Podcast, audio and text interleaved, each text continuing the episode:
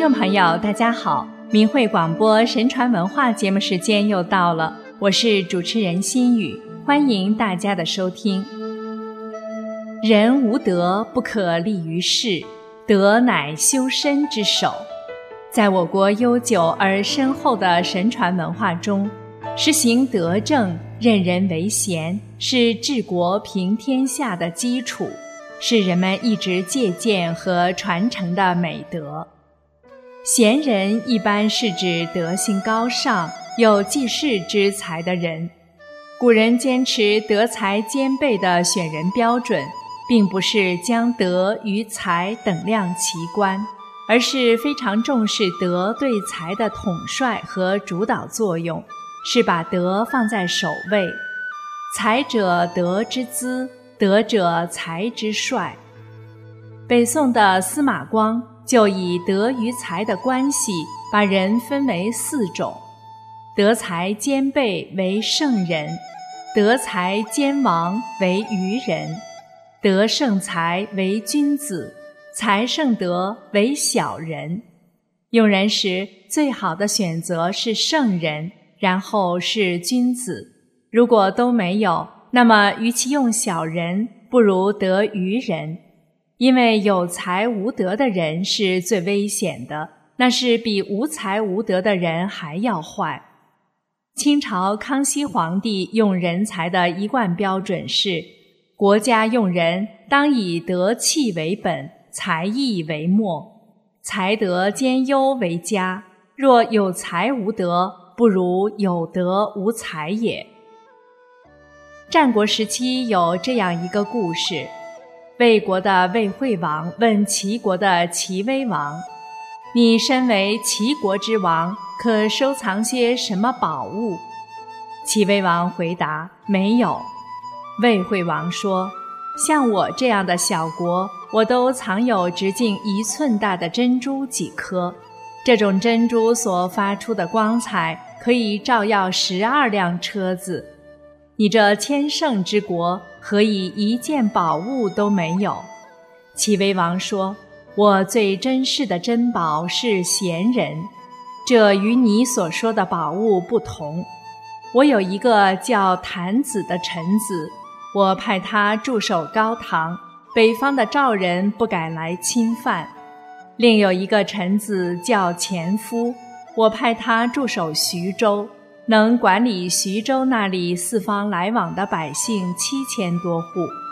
我还有一个臣子叫仲守，在他的治理下，百姓安居乐业，路不拾遗，夜不闭户。像这样的珍宝，光辉可以照耀千里，何止十二辆车子？齐威王的这席话，道出了齐国之所以国富民强的原因。蜀汉丞相诸葛亮临终前向后主推荐蒋琬为相，说他平日注重修身，品德高尚，肯纳忠言，做事无私。诸葛亮病逝后，蒋琬日理万机，为政以安民为本，度量宽宏，身服众望。当时蜀弱魏强，魏国杰出人才很多，屡次伐蜀。而蒋琬、姜维竟能保蜀达二十九年之久，做到人和国安，证明诸葛亮用人的正确。其实诸葛亮本人就是贤人，他为北图中原、统一中国做到了鞠躬尽瘁、死而后已。他在给后主的出师表中写道：“臣家有桑八百株。”子孙衣食自可足用，臣死之日，不使内有余帛，外有盈财，以付陛下也。他任用之人也都清廉自持。蒋琬雅性谦素，家不积财，儿子皆令布衣素食，无益百姓。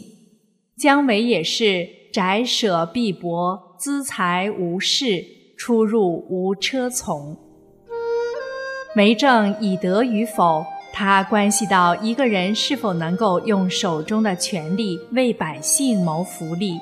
关系到吏治民风和政权安危。自古以来，品德高、操守好的官吏是廉洁清明政治的基础。他们在任何时候都能够把百姓的利益放在首位，这也是任人唯贤的价值所在。相反，任人唯亲只能使国家和民族衰弱危亡，因为他以个人利益为基础，使私欲膨胀、庸人横行、贻害无穷。历来国之乱臣、家之败子，多不是因为无才造成的，无德才是人之大患。北宋的蔡京擅长书画，当时很有名气。宋徽宗看到后非常欣赏，蔡京就把自己的书画及所画调瓶、扇面等托人送给宋徽宗、宫妃和宦官。蔡京就是靠这样阿谀奉迎做到了宰相之位。他耗费大量国家资金扩建皇宫，直到北宋灭亡之前，一直都在修筑。贪污的金银比朝廷府库的还多。他陷害忠臣，结党营私，任人唯亲。一次，蔡京找他提拔的中书舍人吴伯举办事，吴伯举想按朝廷制度办，蔡京当即勃然大怒，说：“已经做了好的官职，还要做好人，怎么可能两者兼顾呢？”当即将吴伯举贬出朝廷。蔡京把持朝政时期。贿赂公行，民不聊生，是北宋最黑暗的时期。后来发展到全国百姓起来呼吁将蔡京正法，以谢天下，朝廷不得不罢免了蔡京。中书侍郎侯蒙说：“如果蔡京能够心术端正，即使古代贤良的宰相也比不过他啊！可惜没有用在正道上。”由此可见。无论人才能、智商再高，如果心术不正，不仅不会为国家做贡献，反而会造成巨大危害。这是不修德性造成的。今天社会道德在一日千里的下滑，复兴传统文化有着更重要的意义。法律约束人的行为，道德才能约束人心。法治治的是小人。而德治成就的是君子，人只有严守道德的心法，才能行进在人生的正道正途上，才能有光明的前程，才能使民风正，万事兴，天下太平。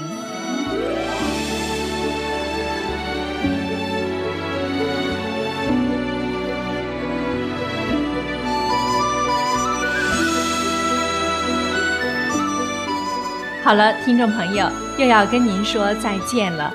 心语感谢您收听我们的明慧广播神传文化节目，下次时间空中再会。